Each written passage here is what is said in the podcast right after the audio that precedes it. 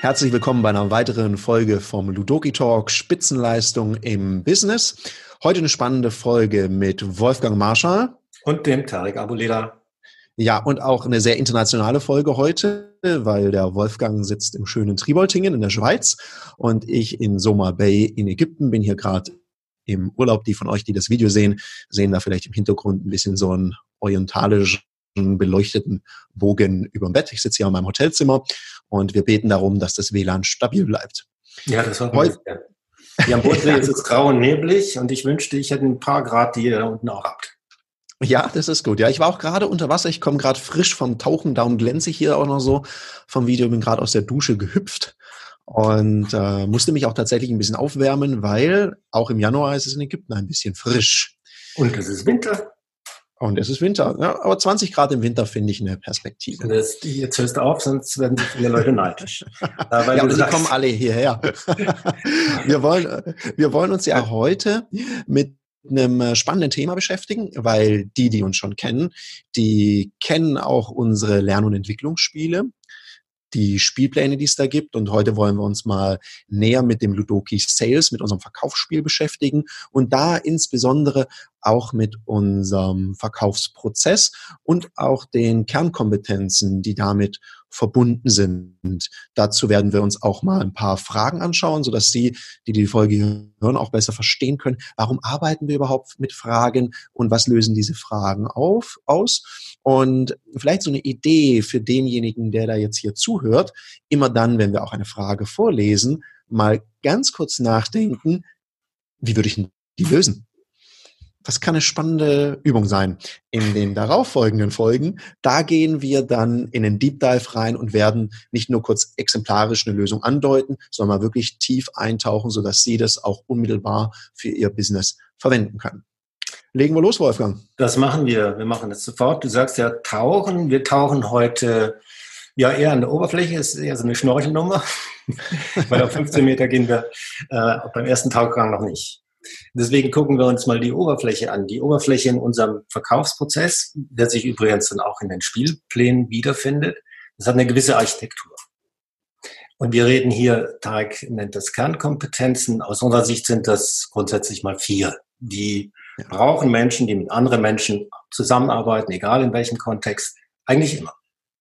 Weil wer mit Menschen arbeitet, weiß, das hat viel mit Beziehung zu tun. Und das ist die erste Kernkompetenz, die man haben sollte oder zumindest weiterentwickeln muss. Weil wenn man Menschen nicht mag, wenn man mit denen nicht klarkommt, dann ist es im Verkauf schwierig. Hast du da gerade zum Beispiel, wo man das gut erkennen könnte, dass das wahr ist?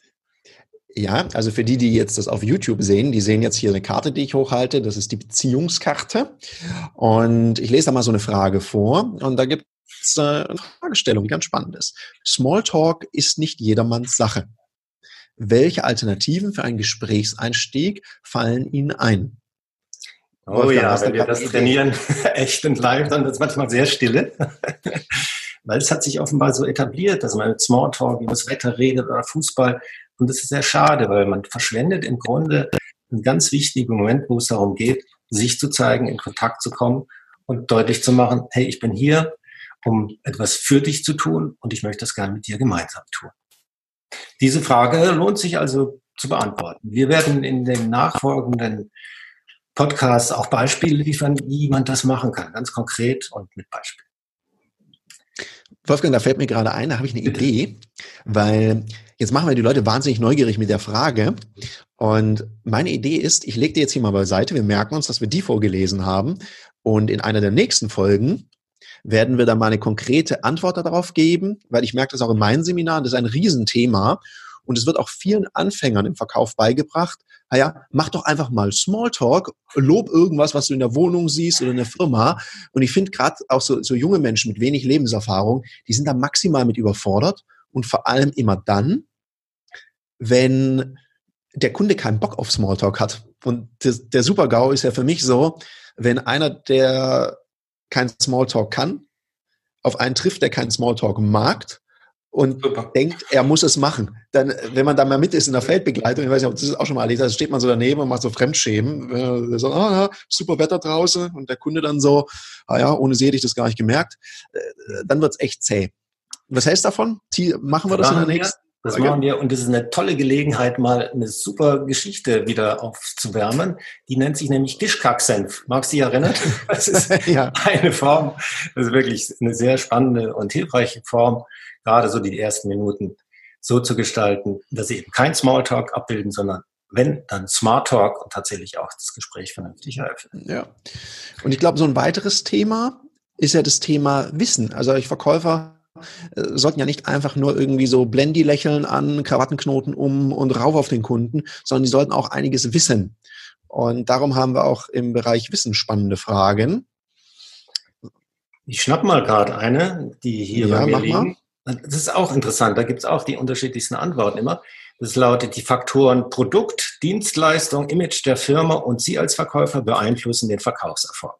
Ordnen Sie den Bereichen Prozentzahlen zu. Also was ist da am Spannend.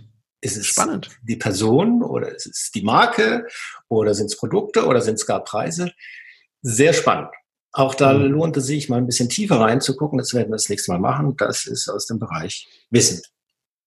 Und vielleicht so eine kleine Denksportaufgabe für all diejenigen, die jetzt Prozentzahlen verteilt haben. Ich warte auch noch einen kleinen Moment. Mal folgende Analyse. Wenn jetzt plötzlich der Verkäufer weniger hat und das Produkt oder Image der Firma viel, dann stellen Sie sich doch mal die Frage, wie viel hat das mit Selbstverantwortung zu tun? Könnte ja auch ein Grund dafür sein, dass manche Kunden ihren Anbieter wechseln, wenn der Verkäufer plötzlich den Arbeitgeber wechselt. Davon ja. das nächste Mal mehr. Gerne. Dann Ganz sicher ist eine der wichtigsten Aufgaben und damit eine Kernkompetenz für Verkäufer die Fähigkeit, andere Menschen zu inspirieren. Also zu begeistern, yes. so den, den, die Flamme der Begeisterung anzuzünden. Und dafür braucht es zwei Bedingungen. Erste, ich muss selber mal begeistert sein, in der Lage sein, mich zu inspirieren. Damit das, was ich von mir gebe, tatsächlich auch aufgeladen ist mit Emotionalitäten, mit Leidenschaft, mit Kraft. Und dann muss ich halt auch in der Lage sein, den Mund aufzumachen und das zu, zu transportieren in der Form, die meinen Kunden nicht überwältigen oder überfordern. Ja, also nicht, nicht vollquatschen, sondern halt inspirieren, sodass Sogwirkung entsteht. Und ich habe hier auch eine Inspiration, ja. kann ja auch heißen, sich inspirieren lassen. Und das trainieren wir ja im Prozess. Und ich habe hier eine spannende Frage, wo man auch mal sehen kann, na, wie machen das denn die Kollegen? Schaffen die mich jetzt zu inspirieren mit einem Thema, was ich habe?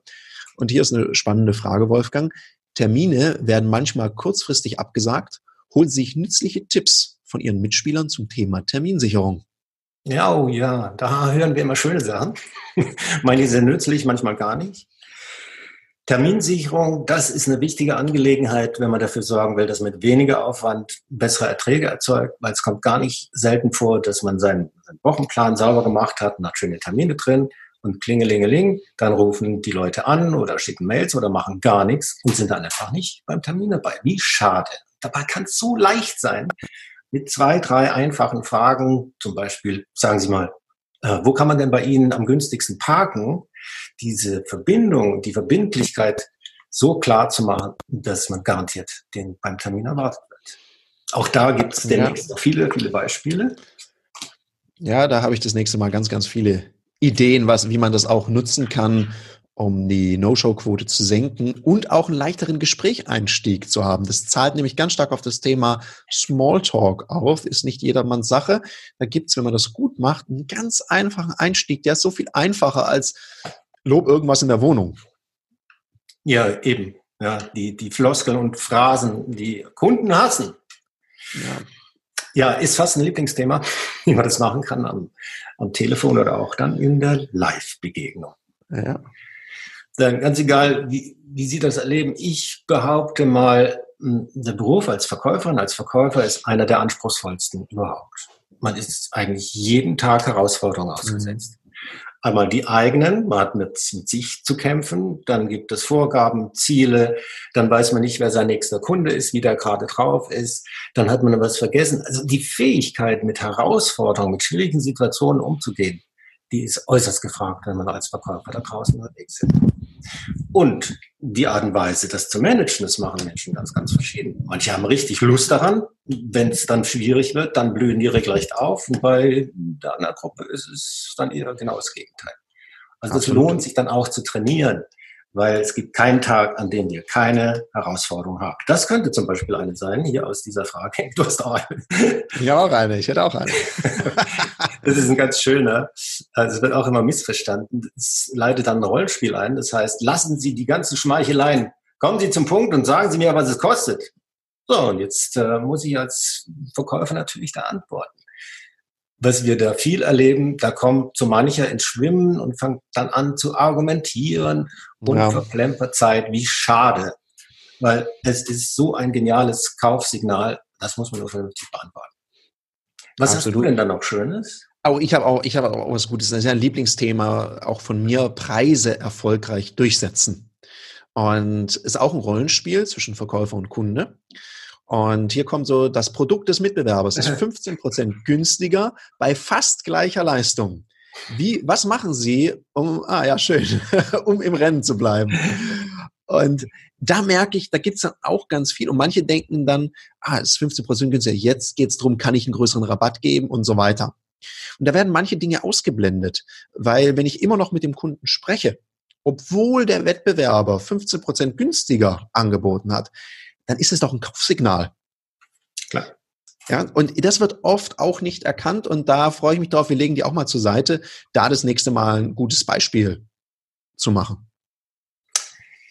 Ja, wir werden in der Folge ja auch eine ganze Menge noch darüber berichten, gerade in diesen Folgen. Was mache ich denn mit Kaufsignal? Wie unterscheiden die sich von tatsächlich echten Vor- und Einwänden? Häufig wird das verwechselt und wie schade, dann wird dagegen argumentiert und eigentlich äh, schwimmen einem dann die Fälle davon.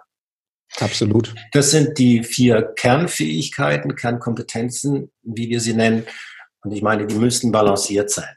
Das spielt so ein bisschen rein die persönlichen Stärken und die kleinen Stärken. Wenn ich in einem Bereich eine Stärke habe, habe ich in der Regel im gegenübergelegenen Feld oder hier Wissen und Inspiration sind da so Beispiele dafür, eher nicht so die große Leidenschaft. Und in diesem Spiel, in dem Training, qualifizieren wir Sie und die Verkäufer dazu, alles sauber zu bewirtschaften. Weil das ist ein Garant dafür, dass der Aufwand sinkt und der Ertrag steigt und nebenbei auch noch der Spaß und der Erfolg. Absolut. Dann steigen wir doch mal in den Verkaufsprozess ein, der bei uns aus acht Phasen besteht. Sagen wir vielleicht erstmal was dazu, warum denn ein Verkaufsprozess? Weil äh, für uns ist das so selbstverständlich, Tarek. Ähm, das wird mir immer wieder bewusst. Ich hatte ja gerade so ähm, ein Training mit Menschen, die gar nicht wussten, was ein Verkaufsprozess ist. Da geht man halt zum Kunden und macht dann halt irgendwas irgendwie und mhm. kann das nicht steuern. Da gibt es weder einen Anfang noch ein Ende. Und ich glaube, eine gute Idee ist es, ein Prozess, eine Art Drehbuch zu haben, Baukastensystem mhm. vielleicht oder welches Bild auch immer einem da einfällt, um das systematisch zu machen, eine Struktur reinzubringen, die logisch aufgebaut ist, die Sinn macht, die sich gegenseitig ergänzt und verstärkt. Das ist der Sinn von einem Verkaufsprozess. Oder siehst du es irgendwie ganz anders? Ja, ich sehe, ich sehe das ganz, äh, ganz ähnlich. Ich glaube, auch im Verkaufsprozess ist es wichtig, sich bewusst zu machen, auch im Hinblick auf die persönliche Entwicklung oder wenn man ein Sales-Team trainiert, einfach auch zu sehen, wo sind denn die großen und kleinen Stärken, wo hapert es denn manchmal? weil äh, wir werden ja manchmal auch gefragt, ja komm, wir machen was zum Thema Abschlusstechniken, wie kann man noch besser und einfacher Abschlüsse machen? Und ich merke ganz oft, ist nicht die Abschlusstechnik das Problem, sondern der Kunde wurde gar nicht in seiner Situation richtig verstanden. Also haben wir eher auf der Beziehungsebene und auf der Situationserkundung ein großes Problem und eben nicht bei der Abschlusstechnik, weil wenn der Kunde mir nicht vertraut und ich gar nicht verstanden habe, was der macht, und das ist oft das, was ich erlebe, wenn kein Verkaufsprozess vorhanden ist, dann ist oftmals so, ich gehe vorbei und ich zeige mal, was ich für ein tolles Produkt habe und was ich für ein toller Hecht bin. Und dann muss der Kunde vor lauter Begeisterung sein ganzes Budget bei mir lassen. Super Idee. Ja, hat wenig mit der Realität zu tun in der Regel. Ja, absolut. Und ich glaube, darum ergibt es ja Sinn, einmal einen Verkaufsprozess zu haben. Das ist gut für die Firma, das ist gut für den Verkäufer, weil er auch weiß, wo stehe ich denn gerade und wo muss ich mich gegebenenfalls verbessern. Und es ist ja auch angenehm für den Kunden, dass er eine Struktur hat. Weil es gibt ja immer so dieses Spannungsfeld oder die Situation, jetzt kommt der Mensch und ja, der will mir was verkaufen. Und meint er es denn ehrlich überhaupt mit mir? Und was passiert denn da jetzt? Und wenn ich merke, der hat eine gewisse Struktur. Man sagt ja schon so schön, Logik verkauft. Und wenn ich dem folgen kann und das einen logischen Aufbau hat, dann zahlt es ja auch sehr stark auf mein Vertrauen ein. Und darum ergibt ein Verkaufsprozess für mich ganz, ganz viel Sinn. Da sind wir im Thema Nutzen und der Nutzen für die Verkäufer, die uns jetzt gerade zuhören, ist einer, der nicht so von der Hand zu weisen ist. Nämlich, wenn ich einen sauberen Verkaufsprozess habe und dem folge, verringert sich die Anzahl der Vor- und Einwände. Ich behaupte das sogar, so. dass 90 Prozent, wenn es reicht, der Einwände produziert werden, weil die Verkäufer nicht strukturiert und nicht diszipliniert mhm. vorgehen sondern halt irgendwas vor sich hin plappern. Und dann müssen sie es hinterher aufräumen, was sie vorher zusammengerissen haben. Das kann man vermeiden, wir machen das mit einem Verkaufsprozess, der bei uns vielleicht das acht Phasen hat. Ja, vielleicht dazu noch ein Gedanke, weil ich hatte das jetzt letztens, war ganz spannend. Auch einer unserer Kunden, die haben ja auch viel in den Verkaufsprozess investiert und den entwickelt. Und jetzt ist gerade so der Trend, und da muss man ein bisschen aufpassen, ein Verkaufsprozess ist kein Dogma. Ein Verkaufsprozess hat gewisse Phasen und die ergeben auch Sinn, zum Beispiel beim Neukunden. Aber wenn ich wiederkehrendes Geschäft habe, äh, dann muss ich diese Phase natürlich nicht immer komplett durchspielen. Dann steige ich vielleicht mal in einer anderen Phase ein oder springe mal da drin. Was die Voraussetzung für mich ist, das ist wie bei jeder Sportart oder bei allem anderen, auch beim Spielen eines Musikinstruments, da kennst du dich jetzt besser aus, ich probiere es trotzdem mal. Bevor ich improvisieren kann, muss ich ja die Grundtechniken, die muss ich beherrschen. Weil wenn ich die nicht beherrsche, dann kann ich auch nicht springen oder mal eben was improvisieren, weil dann tue ich mich schwer. Und ich glaube, so ist es beim Verkaufsprozess auch. Wenn das mal sitzt und ich die Logik kapiert habe, dann kann ich natürlich auch mal direkt, wenn der Kunde mir was sagt, direkt bei einer Produktpräsentation anfangen und direkt machen, wenn ich immer mal wieder beim Kunden muss. Da muss ich nicht immer anfangen mit Vertrauen aufbauen und so weiter und so fort. Wer mir vertraut, dann kann ich auch mal woanders ansetzen. Nur ich soll darüber klar sein, wie die Mechanismen sind. Dass jetzt Sie, wenn Sie das hören, einfach auch wissen, ja, man kann sich davon auch lösen, es ist nicht dogmatisch, bevor man das kann, braucht es ein gewisses Fundament und das muss stabil sein. Ja, wenn Leute, die nicht ihr Instrument beherrschen, improvisieren, dann ist es höchstens laut. ja, also habe ich es einigermaßen erklären können mit einem Musikinstrument. Ja, aber das, das, ist, das ist schon so, wenn, wenn du sagst, äh, dass du mit der Musik bringst ich sehe halt viele Verkäufer, die auf der Bühne stehen wollen und wollen ähm, Riesenapplaus und sie wollen auch ordentliche Gage, aber sie können drei Griffe auf ihre Gitarre und die, die nicht mal richtig gut. Und das reicht halt nicht aus. Das muss man lernen. Verkaufen ist ein Handwerk und dazu braucht es Handwerkszeug und dann geht man halt schrittweise vor. Der erste Teil bei uns im Verkaufsprozess, das nennen wir Selbstmanagement. Ja, hat jetzt erstmal noch nichts mit dem Kunden zu tun. Ja, und genau deswegen steht es an erster Stelle, weil hier ist die Aufgabe dafür zu sorgen, dass ich als Verkäuferin, als Verkäufer in einem guten Zustand bin, dass es mir gut geht, dass ich körperlich, geistig, emotional, dass ich in einem guten Zustand bin, weil es erzeugt Ausstrahlung und die mhm. wirkt. Die wirkt, da kommen wir dann später drauf, sogar übers Kabel, übers Telefon. Und es wird dann wichtig, wenn wir mal äh, terminieren oder tatsächlich nur am Telefon verkaufen. Bin ich in einem nicht so guten Zustand, dann merkt es mein Kunde. Das merken alle sofort und immer. Das kann man gar nicht faken. Haben wir da vielleicht, ja, ich habe ich hab eine Karte dazu. Also eine der Fragen lautet zum Beispiel, welche fünf Dinge heben Ihre Stimmung im Verkauf? Ja. Und das macht durchaus Sinn, sich das klar zu machen, wie man das machen kann, weil nicht jeder Tag läuft mit äh, Glorie und, und mit, mit Riesengewinnen, sondern es gibt auch mal Durchhänger. Manchmal läuft halt nicht so gut. So, was machst du dann? Heulst du? Oder sorgst du dafür, in guter Stimmung zu bleiben? Dafür zu sorgen, dass du eine Ausstrahlung gewinnst. Und das muss man machen. Das muss man vorher machen und nicht erst, wenn es einem dann mal äh, mies geht. Absolut.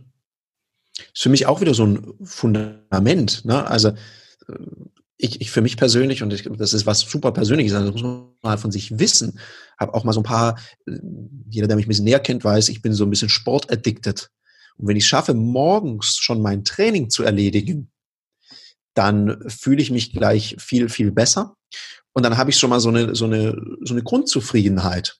Und das sind so Kleinigkeiten. Und ich glaube, da sich mal zu überlegen, was hebt denn meine Stimmung im Verkauf? Was muss ich denn tun, um in einem guten Mut zu sein? Also dieses Stimmungsmanagement. Das ist, ähm, glaube ich, eine der wichtigsten Fähigkeiten, sich da ein Bewusstsein zu schaffen. Was gefällt mir denn? Ja, und das kann man jetzt nicht übertragen, weil die anderen, wenn ich jetzt sage, morgen Sport, dann verzweifelt jemand anderes und sagt, ja, um Himmels Willen, wenn ich morgen Sport mache, dann möchte ich am liebsten Feierabend machen. Also ist, glaube ich, für jeden was anderes. Für den einen ist es ein guter Espresso, für den anderen ist es ein lecker Frühstück oder die Kombination daraus. Also was ist so, ähm, es wird immer so gern heutzutage über Morgenrituale gesprochen. Aber ich glaube, so, da geht es ja ganz arg darum, was lädt meine Batterien auf und was stellt mich für den Tag auf, dass ich einfach in einer guten Stimmung bin. Vielleicht hier ein kleiner Tipp. Die Snooze-Taste, also diese Schlummerfunktion auf Wecker, ist es ganz sicher nicht. Und das ist keine Geschmackssache, das ist wissenschaftlich bewiesen, dass das einen völlig zerstört. Das ist jetzt ein Aspekt aus dem Thema Selbstmanagement. Es gibt viele andere, beispielsweise wie lerne ich, wie organisiere ich, dass meine Batterien voll sind, wie sorge ich dafür, ja, dass, dass ich Sinn in meinem Leben mit meinem Beruf verbinde. Das mhm. lohnt sich zu beleuchten, weil das sorgt im Effekt dafür, dass ich Selbstvertrauen gewinne, dass ich selbstbewusst bin und andere Menschen finden das in der Regel sehr attraktiv. Mhm. Der nächste, die nächste Phase in unserem Verkaufsprozess, das nennen wir Fachwissen. Fachwissen wird viel geschult. Im Verkauf nehme ich manchmal wahr, ja, es wird viel über Produkte gelernt, es fehlt mir dann häufig der Teil, welchen Nutzen erzeugt dein Produkt? Mhm. Was heißt es für den Kunden? Was heißt es für den Kunden? Was hat der da davon? Und um noch einen Schritt weiter zu gehen, wie kann ich dann beweisen, dass mein Produkt etwas leistet, was den Nutzen für den Kunden erzeugt und mein Kunde dann hinterher sagt, ah ja, das ist ja toll. Das, das, ist, das ist großartig, das möchte ich haben. Mhm. Und das muss eben auch passieren, bevor ich zum Kunden gehe. Manche Unternehmen haben 70.000 Produkte. es wird es echt anspruchsvoll, dafür die jeweiligen Nutzen ähm, zu generieren. Und für Absolut. jeden Verkäufer, der jetzt gerade zuhört, ist das auch ein wichtiger Aspekt. Nicht nur die eigenen Produkte zu kennen und den Nutzen und das beweisen zu können, sondern sogar die von den Mitbewerbern und die Unterschiede und Vorteile bewusst zu haben. Ja. Weil als ähm, Verkäufer soll mir das nicht passieren, dass mir mein Kunde die Unterschiede erklärt. Da sehe ich ja. ein bisschen alt aus. Das ist also Arbeit, warum, warum viel genau Arbeit, die auch diszipliniert gemacht werden muss. Und es lohnt sich auch, mein persönlicher Tipp, aufschreiben. Das nicht dem Zufall überlassen, sondern tatsächlich mal hergehen und vielleicht mit den zehn wichtigsten Produkten anzufangen, sich zu überlegen, welches Problem meines Kunden löst das, was sind die einzelnen Merkmale, wie zahlen die auf einzelne Aspekte, zum Beispiel auch Werte und Ambitionen ein, dann zu gucken, wie kann ich den Nutzen formulieren, so dass es kraftvoll und emotional wirkt, wie kann ich das beweisen und am Schluss dann auch eine kleine Frage dazu zu stellen. Das ist Arbeit, die die erfolgreichsten Verkäufer alle machen. Und die weniger erfolgreichen, die verzichten darauf. Ja, oder erzählen halt immer ihre Lieblingsprodukte. So ist dass es halt so meine Lieblingsprodukte sind und die werden immer gezeigt. Und ich habe auch eine Frage dazu. Und das finde ich auch schon wieder spannend. Nennen Sie fünf Beispiele für weitere Kombinationsprodukte. Also wenn der Kunde X kauft, was kann ich ihm dann noch anbieten? Was ja? kann ich noch anbieten? Was sind denn Nutzen für den Kunden zusätzlich erhöht. Also hier geht es nicht, ja. nicht nur darum, einfach noch mal ein bisschen mehr Umsatz zu machen, sondern etwas beizutragen, wo der Kunde sagt, ah, wenn Sie das noch können, ah, das ist ja großartig. Also auch hier wieder der Kundennutzen muss im Vordergrund stehen. Und wenn ich den vorher nicht erarbeitet habe, dann mache ich halt äh, so eine Nebelauktion. Das macht keinen Sinn. Ja, sich auch Ziele setzen wenn ich reingehe zum Kunden, was ist mein Maximalziel, mein Minimalziel, gibt es ein Alternativziel, was, was würde denn Sinn ergeben für den Kunden? Und ich merke, Kunden freuen sich ja auch über Kombinationsprodukte. Ich meine, jeder kennt es, der schon mal einen Laptop gekauft hat und viel unterwegs ist. Allein mal die Frage, ob man ein zweites Ladegerät braucht, ergibt total viel Sinn. Weil bei mir ist es so, ich habe ein Ladegerät, das ist immer, immer, immer in meinem Aktenkoffer. Und dann habe ich eins, das ist immer in meinem Büro. Weil das Blödste, was einem ja passieren kann, ist, man ist unterwegs. Und dann natürlich hat der Verkäufer dann mehr Umsatz generiert. Und mir hat es total geholfen. Und einfach sich so mal einen Fragekatalog aufzubauen in dem Thema, ergibt für mich wahnsinnig viel Sinn. Tarek, wir zwei, wir können über alles Stunden erzählen. Ich merke gerade, diese Folge wird relativ lang. Kann sein, dass wir die in zwei teilen. Wir machen jetzt mal weiter. Irgendwann wird es Zoom ausstellen nach 40 Minuten und dann müssen wir vielleicht entweder nochmal neu anklingeln oder machen zwei Teile daraus. Das mal so als Anmerkung. Ja, das, kriegen wir, das kriegen wir hin. Ja, also gut.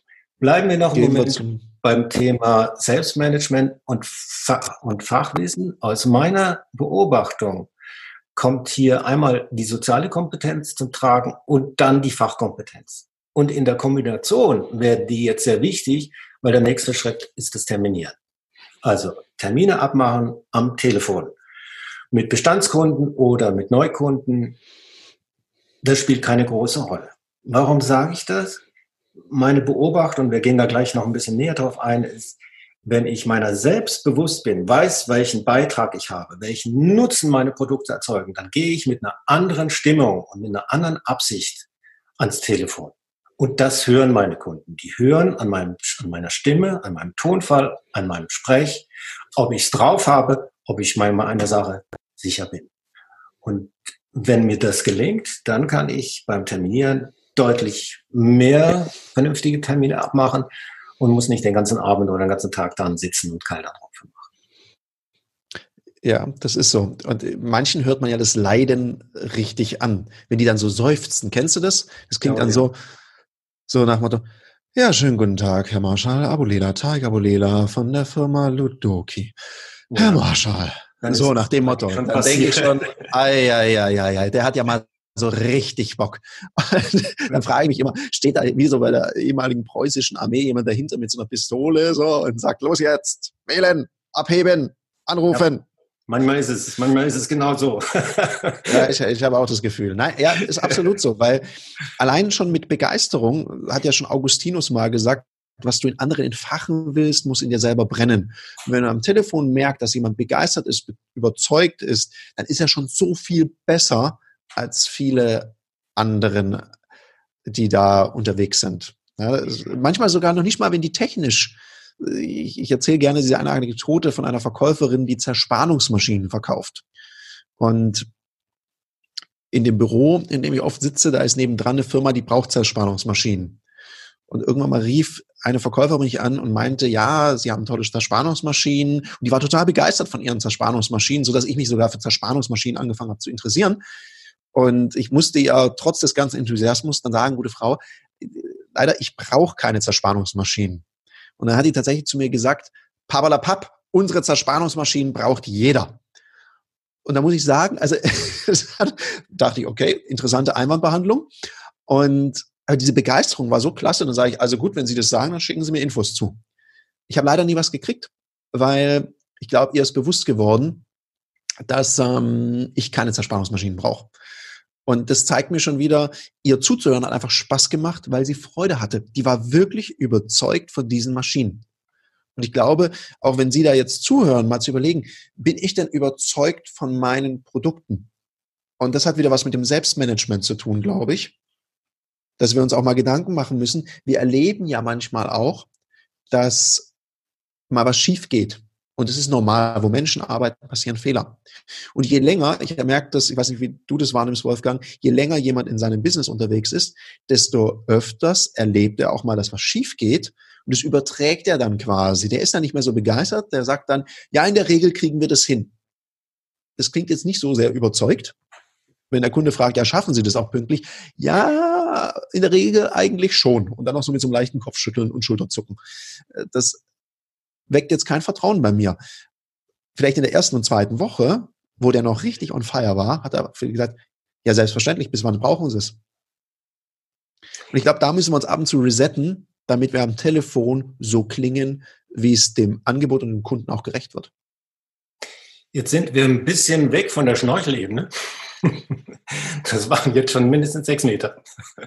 Da sind ja, das kann man auch ohne Atemregler, ohne Atemregler kann man das noch schaffen. Gerade so. Äh, also im, im Bereich Terminieren, da geht es einmal um das Wie, das, das hast du gut erklärt, das sehe ich auch so. Und dann gibt es natürlich auch das Was. Also was sage ich denn da? Hui, hui, hui, hui.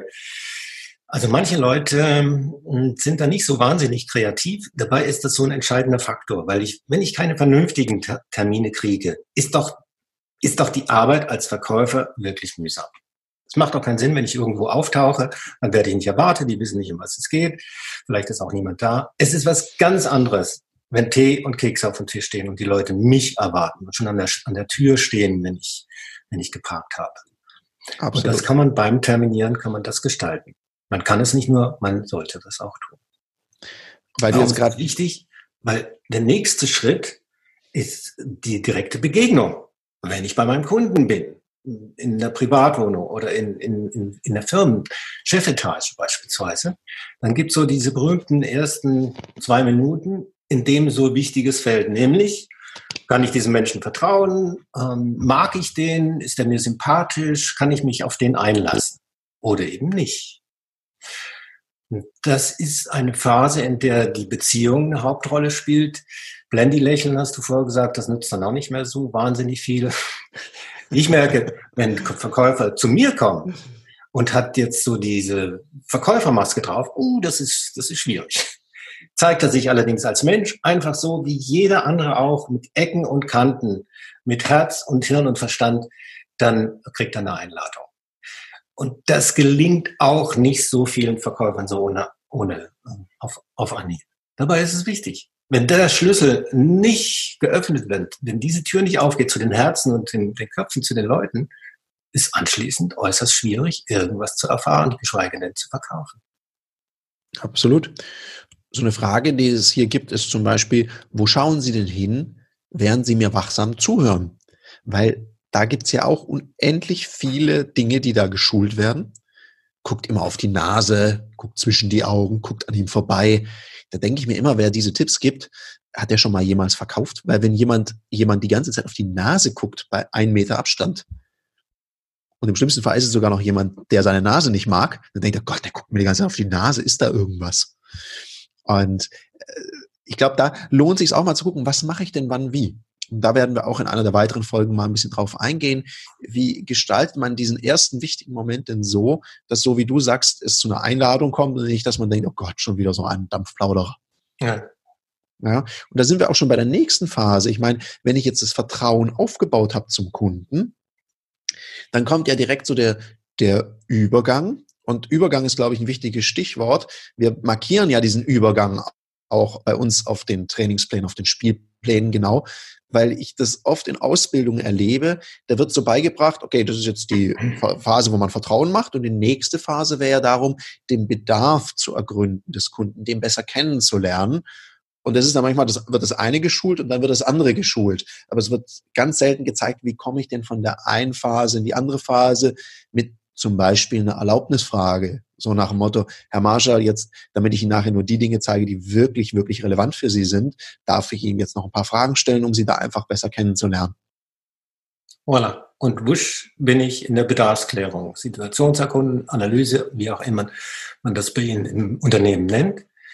Das ist die Phase, wo ich tatsächlich erforsche. Und wenn wir es vorher vom Tauchen hatten, wir haben das Bild vom Eisberg tauchen. Also nicht nur an der Oberfläche zu bleiben, sondern möglichst tief dorthin zu gelangen, wo andere Verkäufer noch nicht mal zu fragen wagen.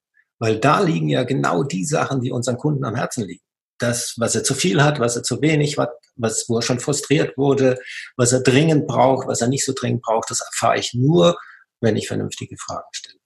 Die ja. Kompetenzfragen zu stellen, die unter die Haut gehen, wenn das nicht eine Schlüsselkompetenz ist, dann weiß ich auch nicht.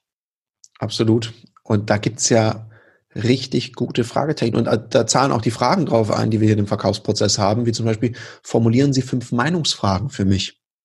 Ja, ohne da jetzt zu tief drauf einzugehen, Meinungsfragen nutzen wir zum Beispiel immer dann, auch wenn wir was gezeigt haben, stellen wir auch eine Meinungsfrage Kunden. Wie finden mhm. Sie das? Was halten Sie davon? Wie sehen Sie das? Damit wir auch wissen, wo steht denn der Kunde? Weil ich habe auch schon Verkaufsgespräche erlebt, so eine Stunde, und dann wurde die erste Frage gestellt.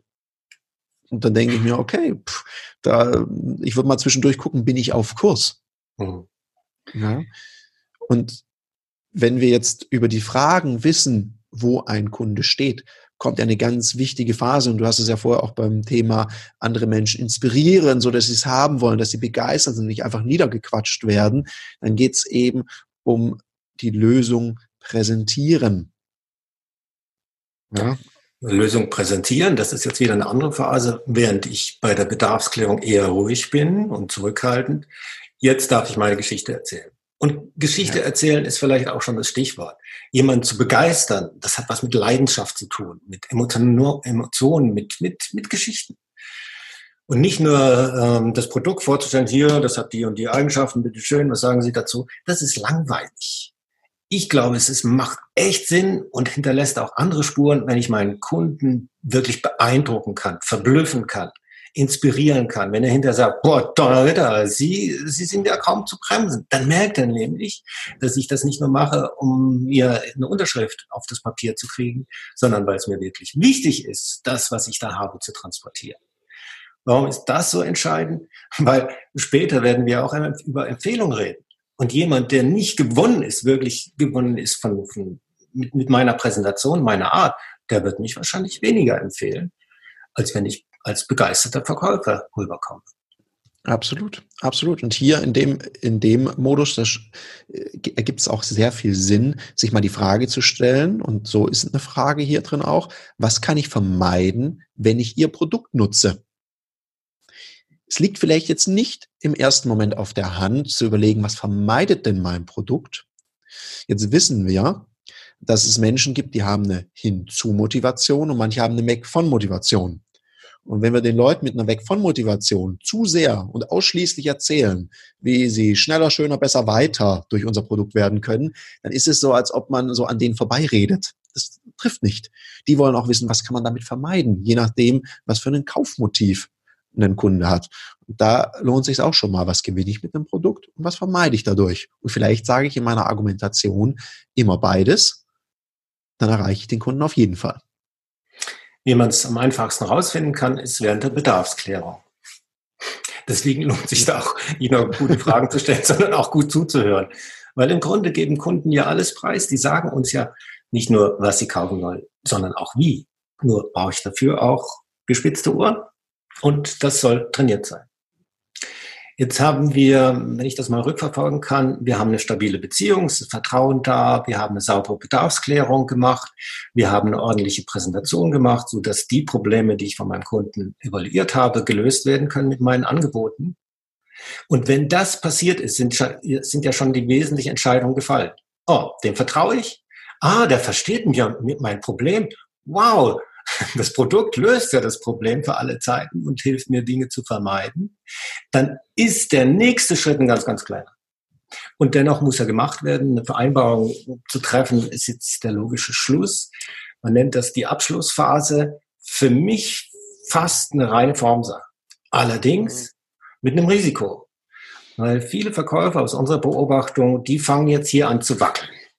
Dann fangen sie an zu drücken, zu manipulieren, zu schrauben, fangen an das zuzuquatschen. Kunde hat längst gekauft und jetzt wird zurückgekauft. Und dann kommen die ersten Einwände, dann kommen die Vorwände, dann wird es äh, auf den nächsten Tag verschoben, auf die nächste Woche. Wie schade. Mhm. Und gerade diese, dieser letzte Impuls ist so wichtig. Und da lohnt es sich, ganz präzise vorzugehen. Also ganz wenig zu sagen, sondern nur kluge, vernünftige Fragen zu stellen.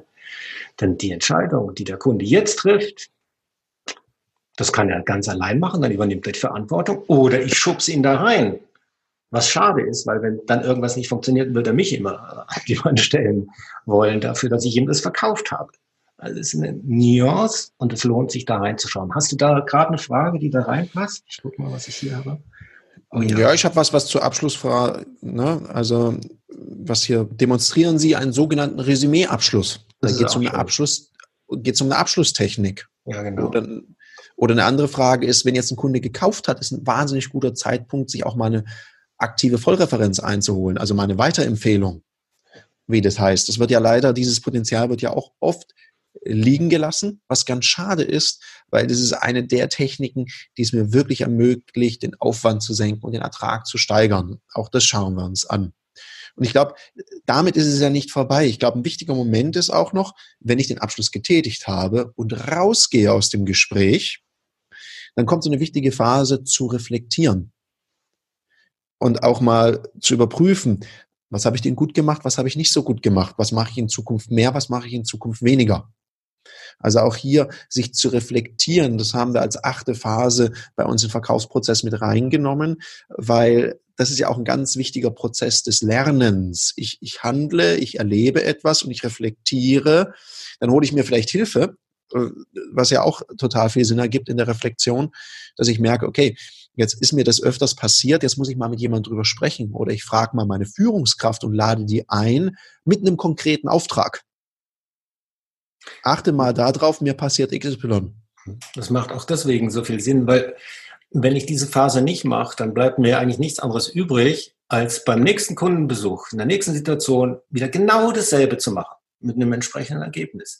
Nur wenn ich die Reflexion mache, diese lernende Entwicklung regelmäßig mache, auch mit, mhm. äh, mit meinem Chef beispielsweise oder mit meiner Peer Group, dann sammle ich Ideen, dann setze ich neue Ziele, dann kommt dieser Prozess in Gang. Deswegen heißt es ja auch Verkaufsprozess. Denn das, was ich hier in der Lernreflexion in diesen fünf Minuten nach dem Kundengespräch vielleicht noch im Auto mache, das zahlt ja direkt ein auf die jetzt wieder anschließende Phase, die wir ja Selbstmanagement nennen.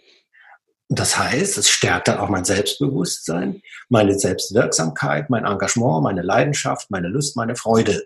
Und so kommt äh, im Grunde so eine Art Spirale äh, ins, ins, in die Bewegung, die dann nach oben führt. Ja, absolut. Ich glaube, bei einem Prozess, darum ist es ja ein Prozess, darum ist ja auch ne, der Kreis da, ja, der ist, das hört ja nicht auf. Das zahlt ja immer auf die nächste Phase wieder ein.